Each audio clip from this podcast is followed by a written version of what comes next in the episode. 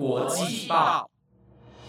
，The Taiwan Times 制作播出，值得您关注的国际新闻节目。欢迎收听台湾国际报，我是丽佳，马上带你来关心今天一月三十号的国际新闻重点。各位听众朋友们好，今天的新闻重点包括：俄南海演习展现反前战能力；法国农民激化抗议，封锁交通，威胁封首都；WHO 发布全球努力实施消除工业脂肪酸政策。乌克兰新建四座新核反应堆，应对能源危机。Neuralink 首例患者成功接受脑晶片植入。想了解更多新闻内容吗？那就跟我一起听下去吧。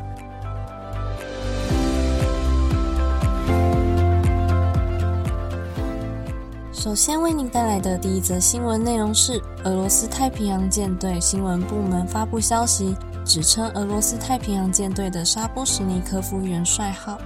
护卫舰正在南海进行反潜演习。据报道，该舰队在亚太地区进行了长途航行，旗舰瓦良格号巡洋舰也参与其中。根据消息，沙波什尼科夫元帅号在演习中探测到一艘模拟敌方潜艇，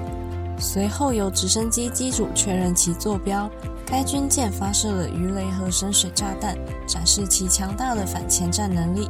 国际文传电讯社报道指出，这支舰队于一月二十二日离开俄罗斯远东的海参崴港。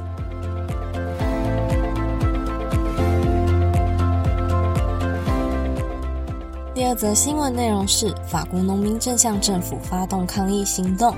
要求提高农产品报酬、减少繁文缛节以及制止廉价进口。农民们认为这些政策削弱了他们在国际竞争上的地位，使法国农业陷入困境。法国各地的农民驾驶着拖拉机和卡车，封锁了主要高速公路，威胁要封锁首都巴黎，并在前往巴黎的主要干道上建立了八个据点，使交通受到严重干扰。为了应对危机，法国政府下令部署了一万五千名警察和宪兵，以确保秩序。法国总统马克宏已下令展开维安行动，确保戴高乐机场、欧利机场与巴黎最大生鲜批发市场杭吉斯能够持续营运。农业部长马克菲斯诺表示，马克宏将在本周四的欧盟领袖峰会上推动更多有利于农业的政策。法国也宣布将推动欧盟国家同意放宽对休耕农地的监管，但农民组织强调这还不足以解决他们面临的困境。此外，比利时的农民也加强了抗议活动，而近期德国、波兰、罗马尼亚和荷兰等国的农民抗议活动也有所增加。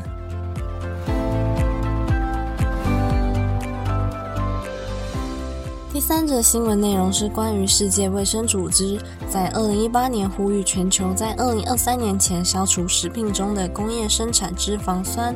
以遏制每年因此而导致的五十万人过早死亡。然而，原定目标已被推迟至二零二五年。截至目前，全球已有五十三个国家实施了有毒物质最佳实践政策，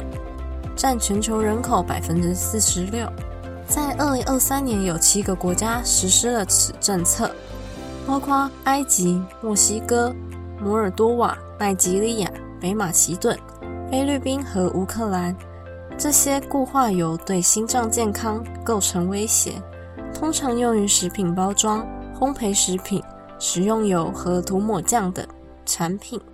因其保质期较长且更经济实惠。WHO 总干事谭德赛在日内瓦总部仪式上，向受援国丹麦、立陶宛、波兰、沙地阿拉伯和泰国颁发首张证书，证明在消除工业生产反式脂肪酸方面取得了进展。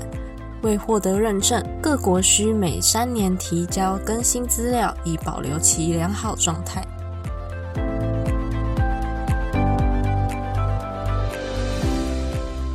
第四则新闻内容是，乌克兰能源部周一宣布，将于今年启动新建四座新核反应堆，以弥补因俄罗斯占领最大核电厂而造成的能源损失。能源部长加卢申科表示，这四座新反应器都将建在乌克兰西部的赫梅利尼茨基核电厂，最终将成为欧洲最大的核电厂。目前，乌克兰南部的扎波罗热核电厂自2022年3月以来一直受到俄罗斯控制，六座反应器已经停止运作。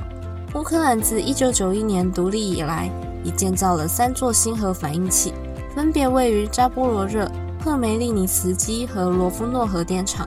目前，乌克兰控制区内的三座核电厂已经满足该国百分之五十五以上的电力需求。然而，基辅政府希望通过扩大能源领域，协助弥补被俄罗斯占领的欧洲最大核电厂扎波罗热的能源损失。去年十二月，乌克兰核电公司与西屋电气公司签署了赫梅利尼茨基核电厂第五号机组的设备采购协议。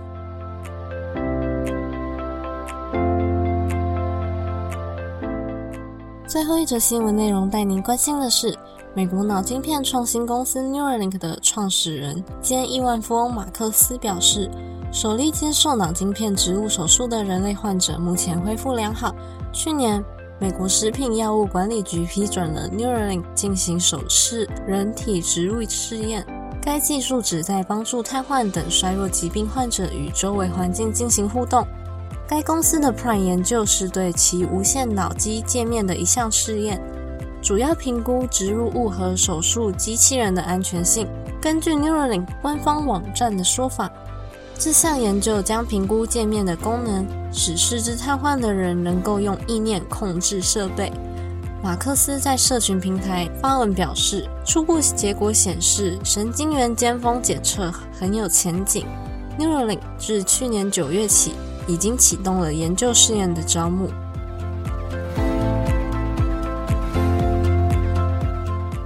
以上就是今天国际报的新闻内容。如果有任何的想法，都欢迎到 Apple Podcast 或 IG 底下留言。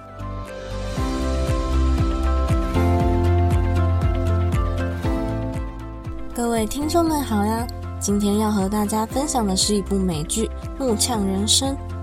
故事概要为：两位有情绪管理问题的人，由于在停车场差点擦撞，于是开始互呛，之后便展开了一连串互相报复的事件。我最喜欢的片段是有一幕，他们在分不清现实与幻觉时，对彼此的愤怒消失了，他们感受到对方痛苦的原因，并解开心结。剧中反映出拥有梦想与父母期望的人，面对达不到预想成就的心境。不甘心直接放弃，现实又与预期的结果越走越远，心理和身体上的压力没有办法发泄，反复堆积的愤怒，最终因一些小事而爆发出来。现代社会由于周遭环境的关系，我们常常变得急躁、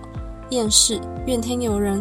虽然拥有所拥有的，却还是不快乐，感受不到人生的意义，就像是我们看现在的房价一样的感觉。只能把期待值降低。看完的感想是，情绪是很重要的，要适时的找方法发泄，不要憋着。